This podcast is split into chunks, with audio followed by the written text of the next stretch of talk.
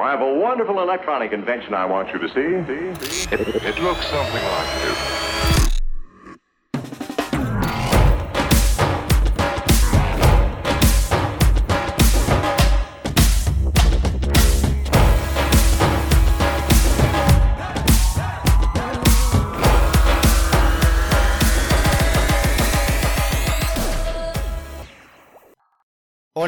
Te saluda tu abogado Paco Domínguez y estás en Hecho Derecho, un programa donde analizamos hechos jurídicos que se materializan en actos jurídicos. Todo explicado con peras y manzanas. ¿Quién dijo que la ley tiene que ser complicada? El día de hoy platiqué con Eduardo Sánchez, abogado especializado en fuentes de financiamiento privado, y platicamos acerca de las ventas y de su importancia para los emprendedores. Sin más, comenzamos. Hola, ¿qué tal amigos? Bienvenidos a otra edición de Hecho Derecho. En esta ocasión abordaremos un tema que no está directamente vinculado con el derecho, pero que sin duda es uno de los temas centrales para la generación de ganancias de tu negocio. Por supuesto, me refiero al tema de las ventas.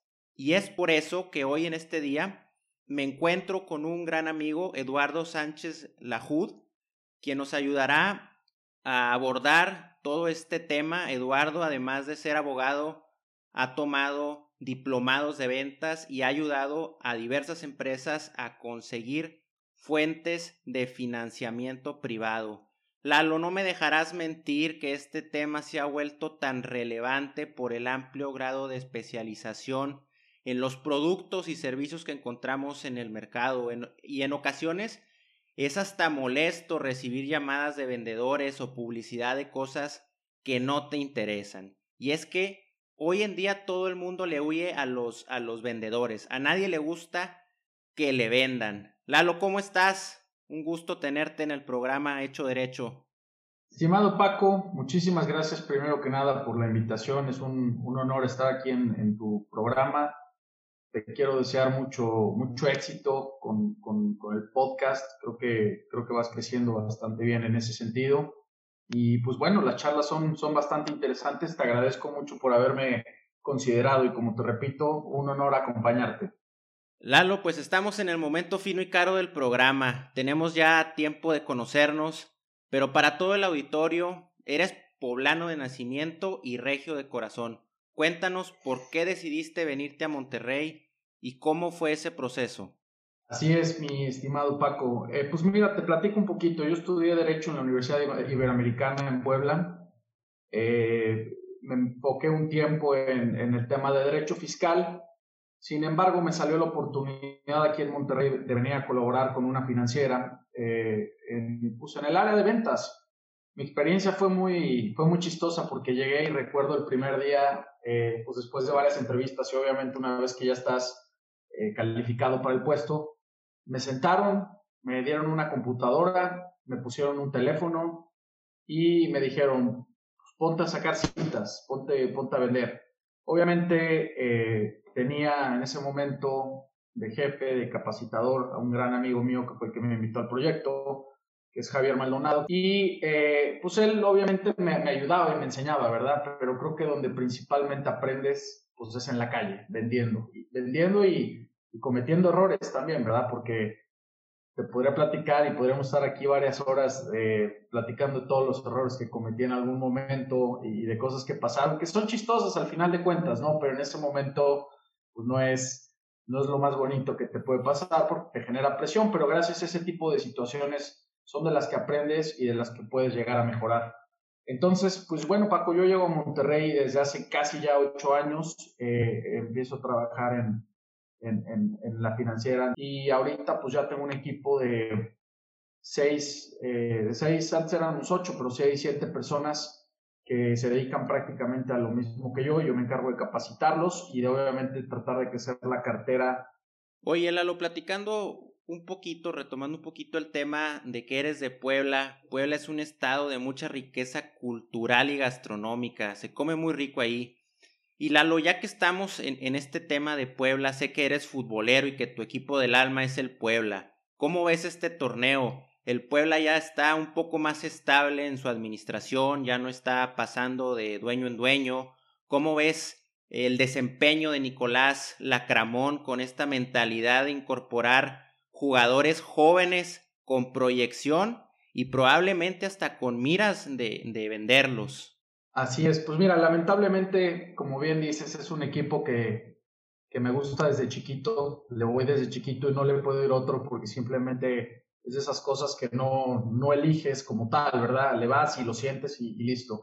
Es un equipo que desde que yo nací, desde el 89, no ha ganado un título. Me tocó justo nacer en el año que ganaron el último, los últimos dos. Y de ahí en fuera, pues me han tocado la única final del ascenso, ¿verdad? Que fue más o menos en el 2006, 2007, si no mal recuerdo, con el Chelis. Y ha sido un equipo que, que ha luchado toda la vida por, pues por la permanencia, prácticamente por los malos manejos, los, la mala administración, los problemas financieros que tienen. Y, y hoy en día, con, como dices, con Nicolás Lacamón, me gusta mucho el estilo de juego del Puebla, me encanta es un equipo que con poco hace mucho y hoy en día pues está en los primeros ocho lugares de la tabla y jugando bien, jugando bien y ganándole equipos importantes, no, no nada más eh, teniendo suerte como el torneo pasado que calificamos a la liguilla de, de, venir perdiendo nueve partidos seguidos, ¿verdad? También es una liga un poco, poco mediocre o fácil de calificar por el sistema de juego, pero bueno, pues ahí estamos y, y la verdad eh, contento con los resultados Ojalá no lo vendan porque es un equipo de mucha tradición, es un equipo de cultura, es un equipo que tiene un estadio mundialista. Ahí jugó Diego Armando Maradona, es un estadio que le caben 70 mil eh, personas al estadio Cuauhtémoc, le tengo mucho cariño. Y creo que Puebla es un estado importante a nivel nacional, si bien es cierto que pues, la capital es el DF y bueno, eh, México está pegado principalmente a Puebla, que estamos a dos horas. Eh, igualmente después seguir a lo mejor Monterrey, como estado más importante, Guadalajara, y me atrevería a decir después que Puebla es el cuarto estado más importante en cuanto a desarrollo, en cuanto a industria, en cuanto a muchas cosas, ¿no? Entonces, pues siempre un estado importante debe tener un equipo importante. Ojalá lo, compre la, lo, lo, lo compren alguna empresa fuerte que pueda meterle dinero y, y lo saquen adelante porque vale la pena. Oye, no me dejarás mentir que pues todo lo que se está haciendo con Puebla, pues es un plan a largo plazo, no solo con el equipo, sino con la afición. ¿Y qué quiero decir con esto? Pues que al atrapar a la afición con este bonito deporte a través de un plan de ventas muy estructurado, y aquí es donde me gustaría ligar este punto con la importancia de las ventas. Hace un momento comentaba que hoy en día la gente no le gusta que le vendan, pero sí le gusta comprar. ¿Por qué no nos platicas un poquito de tu experiencia en, en este ramo, en las, en las ventas? Con mucho gusto. Como estábamos platicando desde un principio, pues yo soy, soy abogado de profesión. En la universidad no te enseñan a vender en ninguna carrera, ni siquiera en una carrera mucho más enfocada al tema de las ventas, a lo mejor, ¿no? Yo creo que las ventas las vas desarrollando, como bien te dije, en la calle. En la calle es como aprendes. Pero hay una, yo creo que hay una clave principal que es, quitarte el miedo, quitarte el miedo del fracaso, así como en todos los proyectos. Eh, el miedo es una herramienta que no te hace tomar buenas decisiones y te hace detenerte para no fracasar, ¿no? Pero realmente, como te comentaba, es la única manera de, de aprender y de, de poder tener éxito en el tema de las ventas. Es una de las muchas herramientas que hay que tener. Eh, todas, absolutamente todas, todas, todas las carreras que puedas pensar, doctores, abogados, ingenieros, necesitan saber vender. ¿Por qué? Porque todas las empresas dependen de una cartera de clientes, ¿no? Ninguna empresa subsiste por sí misma de ingresos propios, ¿no? O sea, eh, todo, todo va relacionado con las ventas. Entonces, pues las empresas que hoy en día ves exitosas es porque tienen una cartera de clientes inmejorable, desde luego un producto bueno, tienes que tener un producto bueno, y tienes que conocer tu producto, tienes que saber qué estás vendiendo, tienes que saber a quién se lo vendes, eh, tienes que definir muy bien el target, a quién va dirigido y, sobre todo hacer una, eh, un estudio de la prospección, ¿no? Que si aprendes a hacerlo de, de, una manera divertida, yo creo que te puede empezar a gustar. Hay gente que está peleado con las ventas porque piensan que no son buenos, pero te aseguro que si lo hacen de la manera correcta, les puede empezar a llamar la atención y más cuando lo empiezas a ver reflejado en las ganancias. Claro, definitivamente la venta pues es todo un arte, es, es más que, que, bueno, es establecer una relación con, con tus clientes basada en la honestidad y en el descubrimiento de sus necesidades, y lo cual te abre la puerta a establecer una relación a largo plazo y de crear una posible sinergia. Exactamente, y qué bueno que comentas eso, porque muchas veces los vendedores estamos enfocados nada más en nuestro producto. Y creo que una de las partes más importantes de las ventas no es nada más conocer tu producto y, y hablar de tu producto, sino más bien entender las necesidades que tienen las empresas para ver de qué manera adaptas tu producto, ¿no? Porque no necesariamente eh, una persona que venda seguros, que es una, digamos que una materia ahorita muy competida, ¿no? En el mercado. Te aseguro que tienes muchos amigos, familiares, al igual que yo, que venden seguros. ¿A quién le compras? Pues primero al que te logra captar, ¿no? Al que logra sacarte una cita y venderte de una manera correcta. Posteriormente, te quedas con quién? Con el que te da muy buen seguimiento, no nada más con el que te vende, sino con el que te da un excelente servicio. Pero qué bueno que lo mencionas, es muy importante eh, estudiar, como te dije, a, a, tu prospecto, conocer a tu prospecto. Casi, casi que cuando le marques, tú ya sepas mucha información que él no tenga ni idea que tú sabes prácticamente, ¿no? Eso es estudiar a tu prospecto. Claro, Lalo. Y ahorita acabas de tocar un, tema muy importante y, creo que mucha gente tiene esta pregunta. ¿Cómo me le acerco a la gente? ¿Verdad? ¿Cómo, cómo conozco sus necesidades? Y esto porque el común denominador eh, no tiene el talento innato de saber acercarse a la gente, de establecer una relación y sobre todo el saber utilizar la información que se va obteniendo de las relaciones. Y por más absurdo que se escuche, es cierto, la gente pues no nace sabiendo comunicarse y mucho menos vender. Y yo creo que la venta, y ahorita lo comentaste tú, es algo que se, que se desarrolla, que se aprende. Entonces, aquí me gustaría hacerte la pregunta de cómo prospectar, qué técnicas recomiendas. Se habla mucho de crear eh, un embudo de ventas, sin embargo, tú y yo sabemos que no porque a alguien le funcione determinada técnica, a mí me tiene que funcionar. Y también hay que estar conscientes de la etapa en la que se encuentra el negocio. Y con esto me refiero a que muchas veces vamos empezando y queremos adoptar técnicas que a lo mejor no aportan mucho por la etapa en la que nos encontramos. Así es, Paco. Mira, yo creo que primero que nada lo más importante es analizar a tu prospecto, estudiar a tu prospecto y tratar de entender las necesidades que tiene, porque muchas veces pues puedes, puedes ver la página de internet de una empresa, puedes eh, conocer los gustos a lo mejor del, que la persona que toma las decisiones.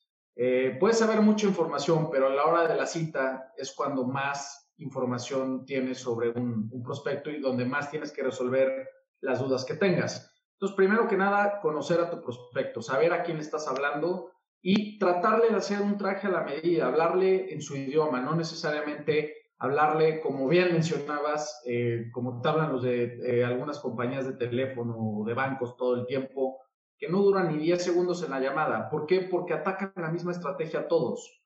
Hablan y te dicen que hablan de un banco y te dicen, pero ellos están enfocados en su producto, no están enfocados en el prospecto que le están hablando. Entonces, es muy difícil que capten tu atención, por eso tienes que estudiar al prospecto. Si la gente que va a hablar de un banco o de una compañía de teléfono sabría que me gusta el fútbol y que le voy al Puebla y empezaría diciéndome a lo mejor que eh, tienen alguna promoción para el estadio Cuauhtémoc si adquieres una tarjeta de crédito, no te voy a decir que a lo mejor no le voy a colgar el teléfono en un minuto, pero posiblemente capte más mi atención. Entonces, eh, empezar por eso, ¿no? Estudiar a tu prospecto, analizarlo, saber qué le vas a decir y lo que te comentaba, quitarte el miedo. O sea, eh, para, para poder vender bien necesitas atacar. Y te vas a equivocar y algunos te van a pegar y otros no. Es como en el béisbol. Pues algunos vas a tener hits, muchas veces te van a ponchar, pero si no atacas definitivamente no hay manera en la que puedas tener algo de prospectos. Claro. Fíjate, una técnica que a mí me gusta mucho en lo personal es hacer el, el rapport. No sé si has escuchado hablar de, de esta técnica y es muy interesante y ahorita lo comentabas porque lo que se busca hacer es generar empatía, confianza y seguridad y ahorita lo comentabas con, con lo de, oye, si a lo mejor el, el que me va a vender supiera que, que me gusta tal y tal cosa y empezar hablándome por ahí, bueno, pues ya me atrapó y, ya no le voy a colgar de inmediato. Y existe una película muy, muy padre, me imagino que la, que la has de haber visto, es la de Patch Adams, y hay una escena muy padre en la que se está diagnosticando a una paciente y empiezan a decir todos los síntomas que tiene la paciente y la paciente pues se asusta. Entonces, aquí lo que hace Patch es preguntarle, oye, ¿cómo te llamas? y empieza a establecer una relación y creando confianza con, con el paciente. Y ahorita comentabas, oye, es que todo mundo vende, los doctores, los abogados, los arquitectos, los ingenieros, todos. Entonces, e, esta técnica a mí me gusta mucho. Sí, es, es muy parecido a lo que, a lo que estábamos platicando, es, es generar una empatía, no nada más una venta. Eh, en general, en, la vida, pues, las relaciones personales se basan en, en, uno de los factores que es la empatía. Entonces, pues yo creo que entre mayor empatía tengas con tus prospectos, mayor información vas a tener y mejores resultados puedes, puedes, puedes darles, ¿no? En este sentido. O sea, es decir, si tienes empatía con tu cliente, a lo mejor, eh, o con tu prospecto, pues a lo mejor tienes más amplitud de irte a comer con él o de hablar más tiempo con él por teléfono, eh, de que te dé más información acerca de la empresa o persona física o target o prospecto que estás buscando y en base a eso poder darle un mejor resultado. Por eso es muy importante lo que comentas. Claro.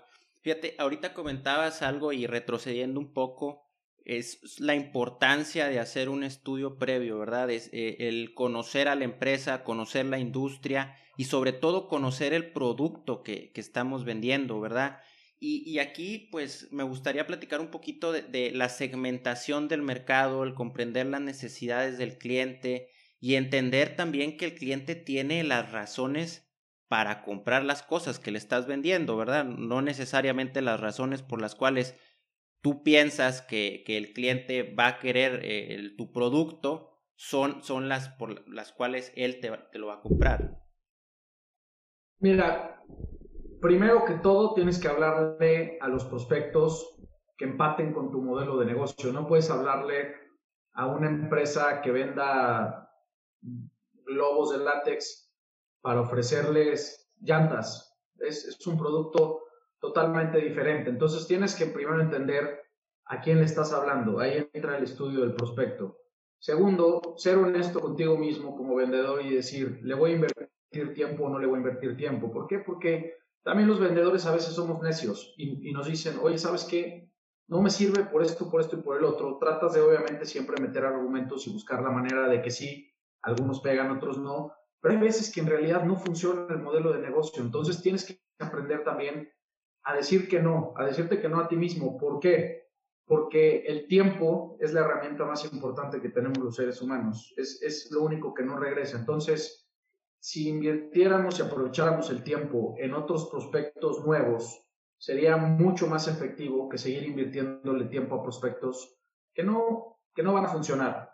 Ahora bien, en el caso diferente, cuando es un prospecto que cumple con el perfil de lo que estás buscando, igualmente que creas que va a haber empatía con el modelo de negocio, bueno, ahí sí puedes intentar un poquito más eh, buscar la manera de que sí funcione la venta, ¿no? En este caso, pues te podría decir que hay varias etapas de las ventas, como la primera es estudiar a tu prospecto, analizarlo, la segunda, entrar en contacto con él o con, ella para poder eh, hacer una cita y, venderle tu producto, y viene una cuarta etapa muy importante, para mí, la más importante de todas las ventas, el seguimiento, el seguimiento postventa. Ya hiciste la cita, ya hiciste empatía con él, ya hiciste todo, y muchos vendedores o muchas personas se les olvida el seguimiento. ¿Por qué? Por una falta de organización, por no agendar una llamada para la siguiente semana para saber si la persona eh, recibió tu correo, para saber si la persona ya tiene lista la información que necesitas. Meramente seguimiento. Entonces, yo creo que esa es la, la, la, piedra angular de la venta, ¿no? O sea, es muy importante ser una persona ordenada y organizada. Si no puedes, pues a lo mejor te serviría contratar una persona que te llevara una agenda para poder aterrizar toda la parte del seguimiento, porque si no haces el seguimiento, todo lo que hiciste previo a ello no sirvió de nada. Claro, Lalo. Eh, y referente a, esto que, que, estás tocando del seguimiento de la, de la venta, de la postventa, aquí te preguntaría yo, ¿cómo saber cuándo, híjole, es que no, no me quiero ver este, pesimista, pero digamos que ya estableciste la relación, ya estableciste empatía con el cliente, ya conoces sus necesidades, ya, ya hubo una primera llamada, eh, ya te compartió algún tipo de información, pero el cliente ya no te está tomando la llamada, ya no te está contestando los correos, eh, hablas y te contesta la secretaria, y te dice que está en junta o que está fuera de la ciudad. Eh, ¿cómo, ¿cómo, saber o, o, qué estrategias tienes tú para, para este tipo de situaciones? Pues mira, Paco, yo creo que identificar este... Es, es chistoso, me, digo, me da un poco de risa porque sí pasa muy seguido y sin embargo hay vendedores que siguen atrás de eso, ¿no? Claro. Funciona exactamente y te pongo el ejemplo de invitar a salir a una, a una dama. Así es. Este, tú invitas a salir a, a, la, a la, chava, a la chica, eh, van al cine la primera vez, eh, después a lo mejor van a cenar otro día y de repente, ¡pum!, te deja de contestar y no sabes por qué. Pues simplemente a lo mejor no le gustaste, no fuiste atractivo, no le llamaste la atención, no, no hizo empatía contigo, ¿no? ¿Qué pasa? Pues a lo mejor le vuelves a escribir una vez, dos veces, máximo. Entonces, tú te das cuenta cuando ya una empresa o cuando un prospecto ya simplemente no va a caminar. O sea, es, es, es más, más que una técnica, un feeling que tienes que tener de saber decir, pues hasta aquí, o sea, se trató, no funcionó, por algo no están contestando, no los puedes obligar y tienes que ser honesto contigo mismo y decir, le invierto tiempo a algo nuevo. No es bonito porque ya le invertiste tiempo y te da la ilusión de decir, oye, pues pudo haber sido un contrato, pudo haber sido algo nuevo. Pero eso pasa, Paco, en todos los niveles, o sea, y, y comparándolo con el, con el caso de un date que te estoy mencionando, pues cuántas veces hay, hay parejas que empiezan a andar de novios y al mes terminan, pues funciona igual en las ventas, o sea, puedes empezar con un prospecto, se puede convertir en un contrato y a lo mejor al mes, en la primera operación que hagas, se cae todo. ¿Por qué? Por una mala venta, por un mal servicio, por un mal manejo de comunicación, por muchos factores. Entonces, una venta no es nada más que yo te venga a vender y ofrecer un producto y que digas que sí. Una venta es poder concretar y capitalizar lo que vas a vender pero no nada más eso, sino también mantenerlo, que es lo más difícil. Mantener una cartera de clientes una vez que la tienes. Eso es lo más complicado de todo. Porque hay mucha competencia en el exterior y, y siempre un error te puede costar muy grave. Por eso tienes siempre que estar muy atento de todas las situaciones. Claro, y es 100% concuerdo con, con, lo que dices de el servicio postventa, el, el darle mantenimiento, el con la llamada, eh, de qué te pareció el servicio, oye, la operación, eh, cómo la sentiste, los, los términos, ¿verdad? Todo esto que, que, que va inmerso en, en, la relación. Ahora me gustaría eh, tocar, yo creo que este es el, el, el, punto en el que la gran mayoría de la gente batalla en cómo hacer un cierre de ventas, ¿no? Y, y yo creo que, que, este es el, el punto clave y el punto medular para, para tener una, una venta exitosa, ¿no? Mucha gente, pues, ya construyó toda la relación otra vez, este, ya, oye, tengo aquí el contrato en la mano, tengo todo listo, pero híjole, llego con el cliente, quiero cerrar la venta y no puedo con él, no puedo con el cliente, no puedo cerrar la venta, ¿no? Es, es muy curioso este punto y, y sucede, como tú lo mencionabas, en, en todos los niveles y en todos los negocios, ¿no? Qué bueno que tocas ese punto, como bien dices, es, es muy, muy, muy importante. Y te voy a poner ejemplos. Eh, no nada más la relación con el cliente. Hay gente, de hecho hay un podcast eh, que, que, tienes de, de, startups, ¿no? de, de emprendedores. Hay muchos emprendedores que hacen absolutamente todo. Hacen una SA, hacen el logo, hacen el branding, hacen eh, la sociedad, eh, hacen absolutamente todo. Y se les olvida que nada de eso va a funcionar sin una cartera de clientes. Entonces, ¿qué pasa? Y el consejo que les puedo dar a todas esas startups que están empezando, salgan a vender y equivóquense, no se, no se preocupen ahora sí que, que rieguenla, eh, equivóquense, eh, porque es la única, la única manera en la que tú mismo te vas a quitar el miedo y, vas a empezar a, pensar en qué estás cerrando como vendedor, en qué estás cerrando en las pláticas con tus productos y vas a aprender argumentos nuevos, porque créeme que después de haber ido a fácil, te lo podría decir, mil empresas, mil empresas en los ocho años que llevo, digo, tengo una trayectoria un poco corta en tiempo, pero pues en, visitar empresas yo creo que es, es, es, bastante, siempre sale, siempre sale algo nuevo. O sea, es muy raro que no aprendas, que no escuches y que no tengas que meter a veces argumentos, porque cada, así como bien dicen que cada cabeza es un mundo, bueno, pues cada empresa funciona de manera diferente o cada prospecto, ¿no? En este sentido. Entonces, para poder volverte un buen cerrador, para poder cerrar un buen negocio, te vas a tener que equivocar. Entonces, métete eso en la cabeza, relájate y saca las mayor citas de, citas posibles. Ahora, ¿qué otro consejo les puedo dar? Es, pues equivócate con la empresa o con el prospecto chico. No, no te equivoques con el prospecto que llevas viendo años y que es el que más te gusta, ¿verdad?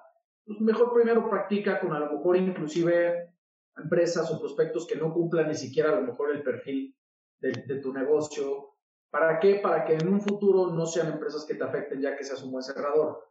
Pero sale, equivócate, saca citas y, conoce los diferentes argumentos que las palabras de los prospectos son los que más te, más te van a retroalimentar y que los más que te van a enseñar, sobre todo.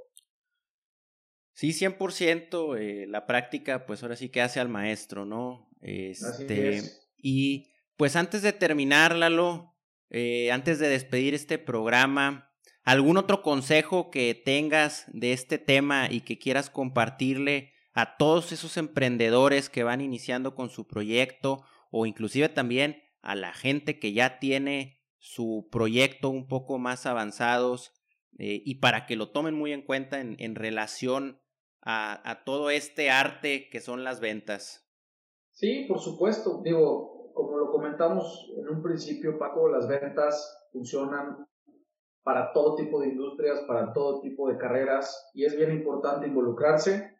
Por otra parte, te puedo decir que las áreas comerciales o las ventas, pues es donde más redituable se vuelve tu carrera, ¿verdad? Muchas veces, eh, pues, si no tienes una fuente externa de, de, ingresos, pues muchas veces tienes un sueldo a lo mejor en el que puedes estar topado y pues a lo mejor estás cómodo, pero en las ventas te genera eso, ¿no? Que a lo mejor ganes comisiones y puedas crecer, puedas crecer. Nunca, nunca vas a estar a gusto si eres un buen vendedor, pero eh, necesitas salir a la calle, vender, quitarte el miedo, hacer buen seguimiento, pero sobre todo quitarte el tiempo, quitarte el miedo. Es lo más, lo más importante y el, el consejo que le puedo dar a todos. Pues ahí lo tienen, Eduardo Sánchez. Muchas gracias por compartirnos tu conocimiento y un poco de tu know-how y sobre todo en este tema que es un tema muy valioso para todo el auditorio y en especial para, pues para todos esos emprendedores que, que, como ya lo comentamos van iniciando o que ya tienen algún camino recorrido en su emprendimiento. Así es, mi querido Paco, te agradezco muchísimo por la invitación, un honor y pues ojalá que este, pues este podcast te sirva a mucha gente y, y con gusto la repetimos cuando sea necesario. Muchas gracias. Claro que sí, Lalo. Nos despedimos del programa y para todo el auditorio, Esténse pendientes de nuestras redes sociales porque se vienen muchísimas sorpresas. Hasta la próxima. Si te gustó este capítulo, no olvides suscribirte a Hecho Derecho en Spotify y Apple Podcast. Y por favor, compártelo con la gente que le pudiera ser de interés.